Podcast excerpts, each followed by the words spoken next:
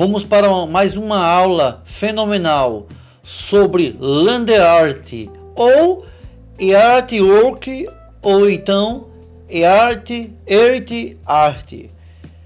É, eu sou o professor Robson Macedo e nós vamos para mais um podcast.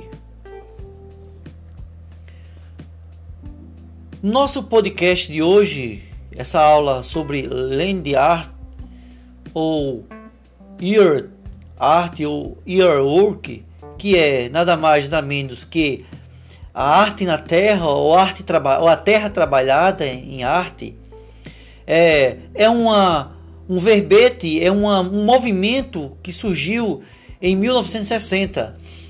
Com esse movimento trouxe uma expressão magnífica da arte. Esse é um movimento artístico pautado numa fusão da natureza com a terra. Surgiu neste período, nessa década de 60, nos Estados Unidos e na Europa também. Esse termo land, land art, é, é traduzido e é correspondente sobre essa arte da terra. Tem como principal característica a utilização de recursos provenientes do, da própria natureza para o desenvolvimento do próprio ou do produto artístico ou do artista. Em outras palavras, surgiu sempre de uma fusão, de uma integração da natureza. A natureza sempre trouxe esse suporte, essa ferramenta da criação para o artista.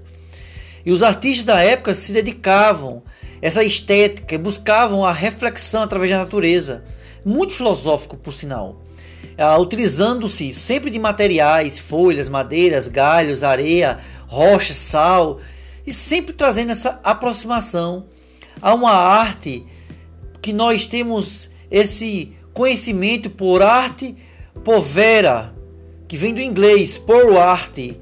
É um movimento artístico da vanguarda, surgido sempre na Itália na década de 60 também. Então, é traduzindo-se seria uma arte pobre, uma arte de um cunho de criticidade através dos historiadores italianos. E ela se expôs dentro desse ápice.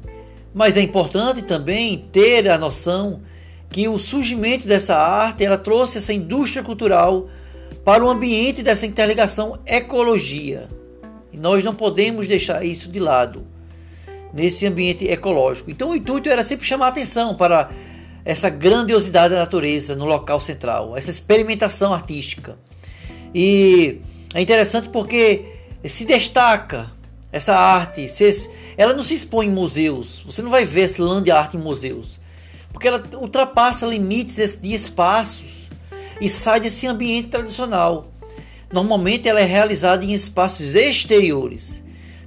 Claro, com, de, com suas dimensões gigantescas que ela é possível dentro de. Ela não vai ser possível dentro de museu, mas sempre por meio de fotografias ou trabalhos em espaços externos dentro da natureza, num ambiente aberto.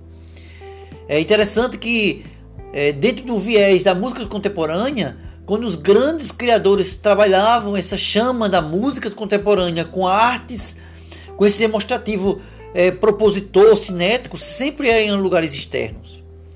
E esse desenvolvimento da arte, ela sempre é uma tendência contemporânea. A arte pode surgir neste ambiente contemporâneo, em espaços, em praias, lagos, mares, lagoas, desertos, montanhas campos, planícies, planaltos, dentre outros.